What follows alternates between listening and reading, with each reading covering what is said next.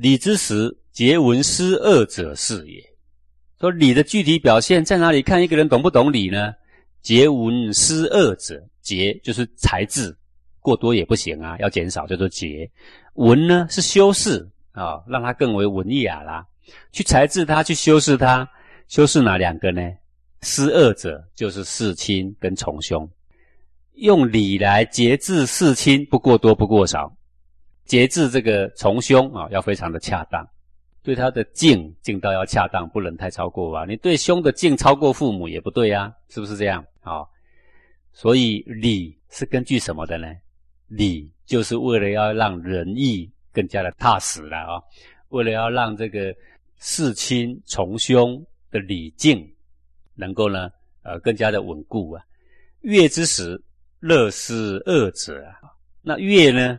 乐的具体表现在哪里？我们现在想到乐，就会想说哦，能够演奏什么乐曲啊？不是的，乐这个字有另外一个读音叫做乐，对不对？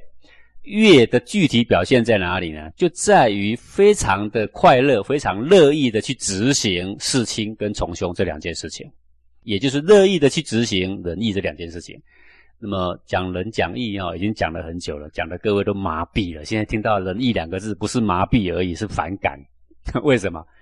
因为讲了做不来就会反感，对不对呀？所以孟子就把这个仁义啊讲到最具体可行、切身的地方。什么是仁？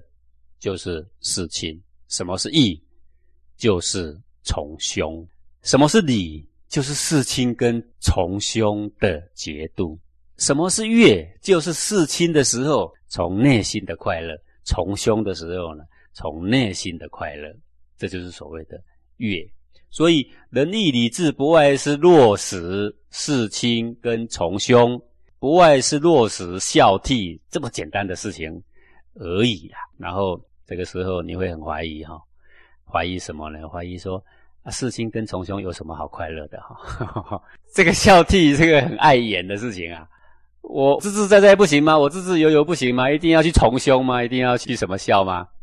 对吧？我们现在的人呢，都这样子想的啊。实际上，一个人呢，你会发现，如果把他的专注力都完全放在自己身上的得失，你就会发现这个人呢，到处充满仇恨跟痛苦。如果一个人把他的焦点懂得转移在关注别人的得失，甚至去开始去奉献的时候，你很容易就会发现说，那个人的快乐呢就来了。当他发自内心、心悦诚服去做的时候，做出心得。你像为人父母的，如果做一件事，然后看到那个小孩子灿烂的笑容，他就会很快乐，对不对？反过来说，一个小孩为人儿女的做了什么事情，然后看到父母的笑容，发自内心的笑，那你快不快乐？你也会很快乐。一直以来，你都惹得旁边的人火冒三丈，不知如何是好，你快乐吗？你肯定不快乐。如果有一天你做了什么事，你的上司也笑，你的同事也笑，你旁边的朋友亲戚都笑了。一定呢也很快乐，对不对啊？这个就是所谓的乐，乐就是热啊，热则生矣，生则物可移也呀。说这种乐啊，出自心中的乐，乐于仁义，乐于事亲跟从兄啊。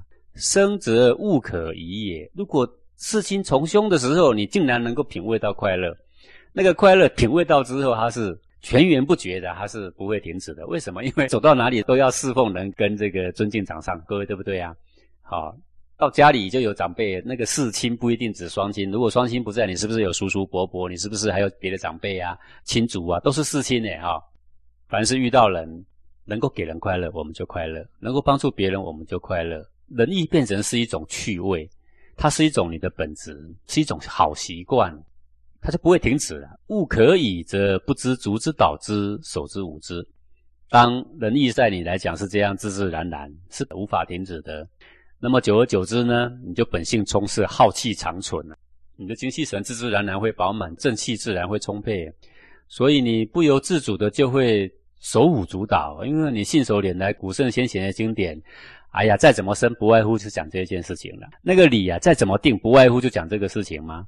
那个月再怎么快乐，不外乎就是这样的快乐嘛。还有比家庭人伦的快乐还更快乐、更知足的事情吗？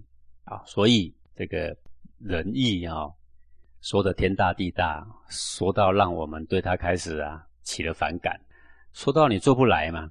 那么孟子现在呢，把它呢让它落地了啊，就是在哪里呢？世亲没有双亲，也有长上，对不对？从兄，兄是什么呢？所有在你上面都是兄，年纪比你大的就是兄啊，职务上比你大的都是兄啊，分位上比你大的都是兄啊，去要一个地方比你先进的，就是兄啊。我们顺从他，凡事让他一步，你就会快乐。你信不信啊？你说哈，什么东西呀？我为什么要让他？他为什么不让我？你把注意力、把焦点放在自己的得失上，告诉你，你永远都不快乐。当你把焦点放在去关心别人快不快乐的时候，你会非常快乐。你信不信啊？当你开始发现别人因为有你而发自内心真的快乐的时候，你会。非常快乐，手舞足蹈，不能自已。你相信吗？你因为你一直不相信，所以社会上一直这么多的冲突。当你有人开始相信，有人开始实行事亲，有人开始执行从兄，走到了楼梯，先请他一步，请长者先上楼梯；走到楼梯，请长者先下楼梯；走到电梯，请长者先进电梯。要上车，我们请长者先上车；要吃饭，我们请长者坐定。然后呢，长者说吃，我们再一起吃。这样有困难吗？晚上吃饭的时候，永远保持一个你父亲要坐的位置。好，而母亲的位置就放在父亲的旁边。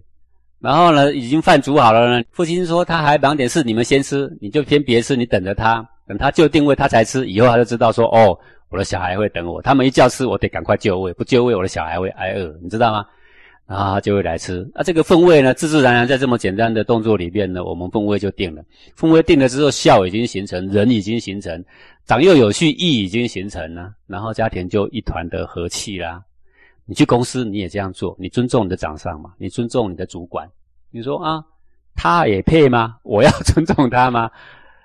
就是因为你这样想，所以呢，你一直觉得他不配啊。你先开始尊重他，你就会发现他非常尊重你。你关心他的得失，你就会发现他关心你的得失呀。这个世界要让他重返于太平，也不外乎是如此而已啊。好，这一章告诉我们说，仁义之本就在于孝悌。孝悌呢，说久了，说麻痹了，就是事亲跟从兄。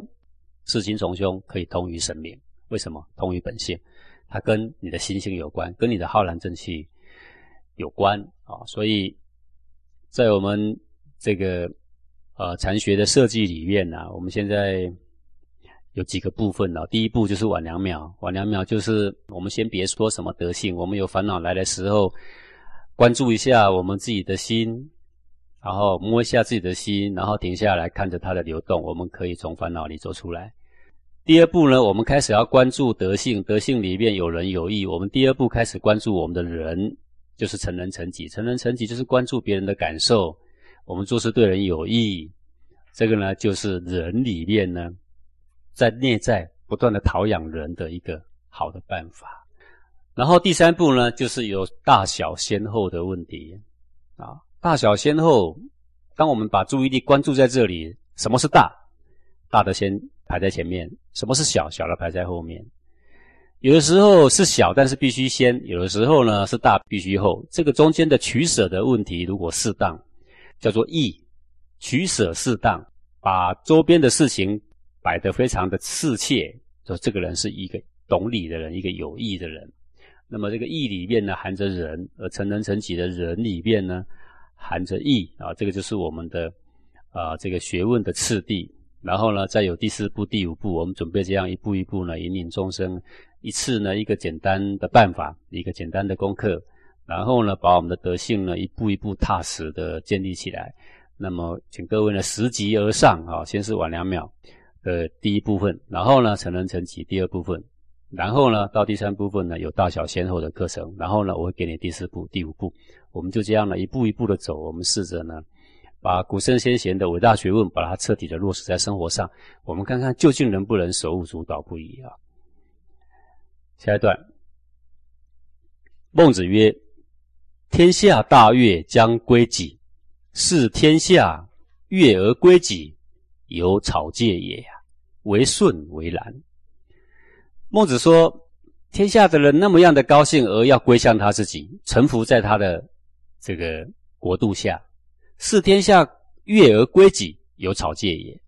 可是看着天下的人都归给他了，都那么样的崇拜他哦，有草芥也，他却看自己非常非常的轻微。草芥就是草籽，很轻微，一点都不看重自己，一点不敢张狂，一点不敢骄纵。这个意思不是看天下人有草芥，是说把这个天下人归给你这么大的事情，不会骄纵，不会迷失了自己啊。所以有草芥也，为顺为然。我看只有顺。能够做到这么样的地步吧？啊，各位啊，不要说天下啦，明天如果你抽中了一部车啊，会怎样啊？保证你三天睡不好，你信不信啊？因为你气血逆流啊，对不对？这个顺啊，天下人都归给他了，他睡得安安稳稳的了，因为他不当一回事情。因为什么？因为不论在什么时刻，他只管说我自己我的本分做好没有，我有没有抚养无愧于天地而已呀？各位，这种精神呢？这种心法，在佛家叫做空呢。空是空掉什么？空掉了外在的名利财色对你的影响，而对百姓的那个赤诚跟关爱啊，永远都还在。他说像顺这样的人，那不是菩萨是什么？不是大佛是什么？我们常常觉得说，只有佛家有菩萨，然后呢，我们的这个儒家里面就没有，华人里面就没有。你是不是只认识印度人呀？炎黄子孙悠悠五千年、七千年里面，没有大佛、大菩萨吗？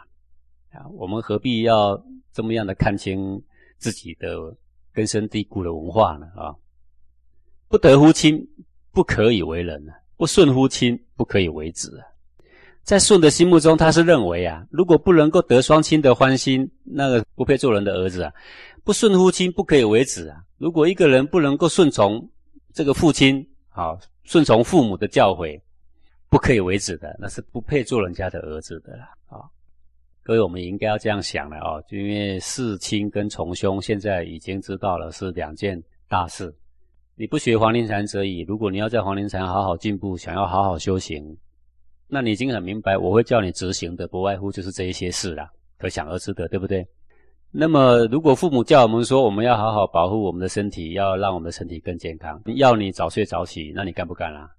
那你要得干呐，因为不顺乎亲，不可以为人呐；不顺乎亲，不可以为子啊。如果他叫你说不要暴饮暴食，要饮食正常，不要跑夜店，不要三更半夜还在打网络，你听不听呀？那你肯定得听啊！你不能说我听张讲师的话，我不听父母的话，那你这个叫做倒行逆施，那你还是真正听老师的话吗？那也不是了啦。好，所以。古人就这么简单，做对的事情，不敢有所违背啊。父母叫我们做什么事情，我们都不敢违背。当然，你会很聪明的说：“那我如果父母叫我做坏事呢？坏事就要违背，那个叫做从权，对不对？”前面已经讲过啦。但是我们说的是常道，常道就是他叫你做的是对的事，那你该怎么办呢？那你都得听啊。叫你做不对的事呢，那我们让它变成对，这样懂意思了吗？啊，顺。尽世亲之道，而鼓手子欲那个底链子，子是忠于的意思啊。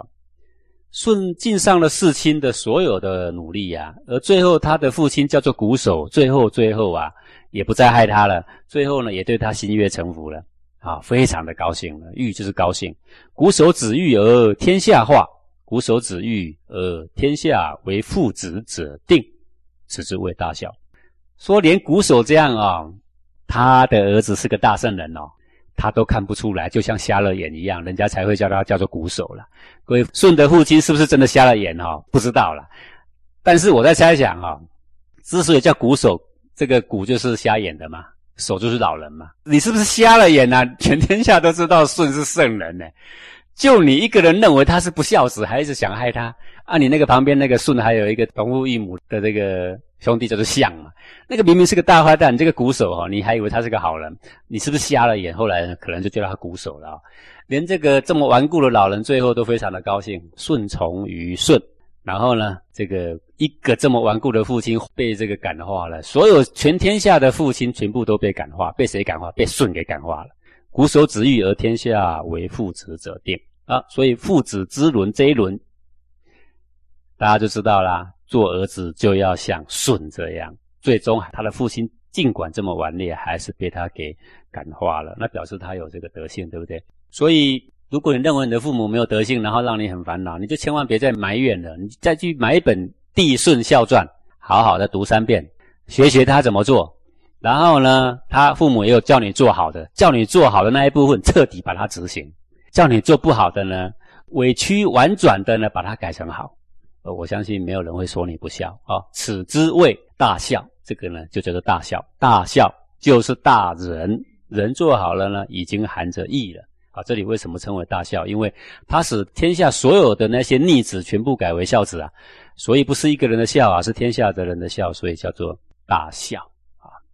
这个最后几篇呢，各位看似没什么，但他给我们的一个非常好的一个指引啊，就是仁义不外事亲，跟什么从兄，而。亲是人人所固有，而兄长呢？只要你一张开眼睛，一跟人接触，都有兄长存在，不是吗？要这个孝悌啊，对兄长要恭敬，什么事都让他一步。你只要跟着这样做，你先别觉得你吃亏。我相信有一天你会发现你占尽便宜，因为人人疼你一个，你看你信不信呢？好，然后你做兄长的就要慈爱你的这个弟妹。好，你也不要觉得你吃亏，你先去做，你就会发现古圣先王留下来的道呢，千古不变，它是一个真理，真理是不会变的。那个不变的真理就是说，你先对人好，人家慢慢就会对你好。然后你马上又问，为什么我要对他好？我刚刚已经讲过，把注意力从自己身上转移到别人的身上，唯有那种人呐。